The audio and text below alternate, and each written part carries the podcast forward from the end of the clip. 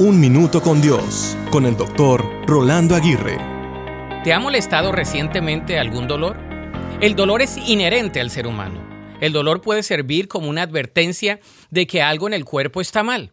Sin embargo, después de una lesión física o una cirugía, la incomodidad suele ser parte de la recuperación. En esos momentos, muchos podrían dejar que el dolor les impida trabajar durante el proceso de rehabilitación. Por esa razón, los fisioterapeutas desafiarán con frecuencia a sus pacientes a que vayan más allá de su zona de comodidad para recuperarse más rápidamente.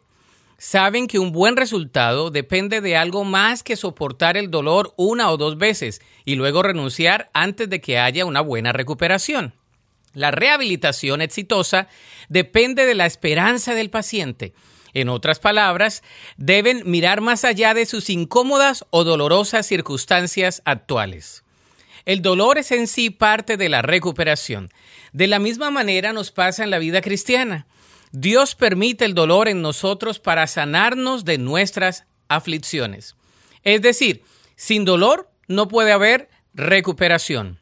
Entonces, ¿por qué le huimos al dolor?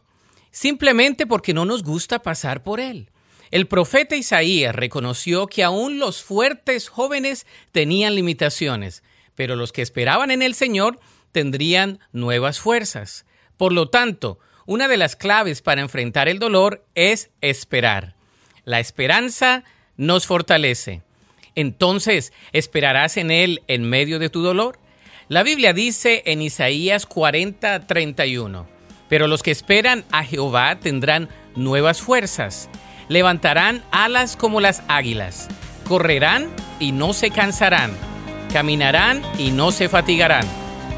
Para escuchar episodios anteriores, visita unminutocondios.org.